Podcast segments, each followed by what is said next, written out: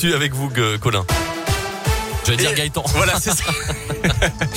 Et à la une de l'actualité, aujourd'hui, j'ai très envie d'emmerder les non-vaccinés. C'est la phrase qui fait polémique ce matin. Elle est signée du président de la République en personne, Emmanuel Macron. Il répondait hier soir à des lecteurs du journal Le Parisien. Le chef de l'État a donc confirmé vouloir mettre la pression sur ceux qui refusent toujours le vaccin.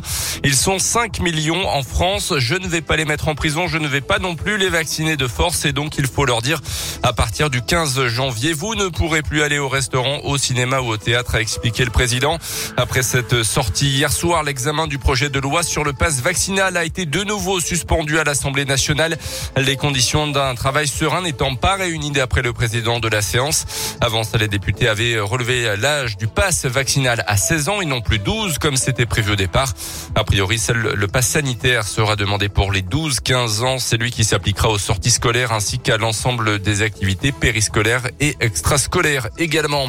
Dans ce contexte, une activité impactée évidemment pour le spot de Mâcon dans la région. Depuis avant-hier, on le sait, les concerts debout sont interdits et une jauge de 2000 personnes s'applique pour tous les événements en intérieur. Des mesures en vigueur pour l'instant pour trois semaines, euh, mais qui pourraient bien être prolongées si la situation sanitaire l'exige, avec pour conséquence donc le report de nombreux concerts ou spectacles prévus dans les salles de la région. Des événements qui s'annulent. C'est le cas donc au spot de Mâcon où les équipes tentent de faire face à ces nouvelles restrictions et à l'incertitude aussi qui va avec, comme l'explique à Radio Scoop Béatrice Paul la directrice du spot et du Parc Expo de Mâcon. Le mois de janvier est pour nous une période très chargée, notamment en cérémonie de vœux. Donc toutes ces cérémonies se sont annulées. De 25 dates, il nous en reste trois. Au niveau des spectacles, nous en avons deux. Au mois de janvier, Mesmer, le 22 janvier, nous sommes à 1800 places de vendues. A priori, Mesmer ne serait pas concerné, mais ça va se décider prochainement. Mais je ne peux pas dire quand. Ben, après, on a Alban Ivanov, le 29 janvier. Donc, si les mesures sont prolongées, cela paraît très compromis. Il faut tenir et puis il faut espérer que, que cette pandémie, enfin qu'on va venir à bout, quoi. Parce que c'est vrai que franchement, c'est épuisant. Pour les équipes, c'est épuisant.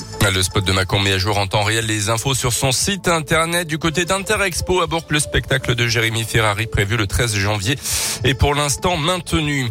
Dans l'actu aussi, 10 jours d'ITT après une bagarre entre saisonniers à Bèze dans le Puy-de-Dôme. Les gendarmes sont intervenus dans la nuit de dimanche à lundi lors d'une soirée alcoolisée entre les deux colocataires originaires de Bretagne et de région parisienne.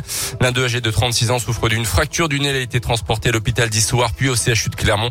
L'agresseur présumé a été placé en garde à vue puis présenté à la justice hier.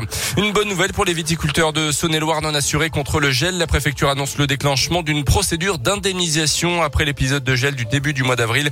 Pour être éligible, les dommages aux récoltes subies et reconnus doivent représenter une perte supérieure à 30% de la production, par exemple. Le foot avec le tirage au sort des huitièmes de finale de la Coupe de France. Saint-Etienne est bien loti avec un déplacement pour affronter Bergerac, club de National 2. C'est la quatrième division. Plusieurs chocs également entre clubs de Ligue 1. Lens qui a sorti Lille hier soir jouera contre Monaco. À suivre également PSG Nice, Nantes, Brest et Marseille Montpellier. Euh, ça sera fin janvier. Merci beaucoup Colin Cotte, 8h03.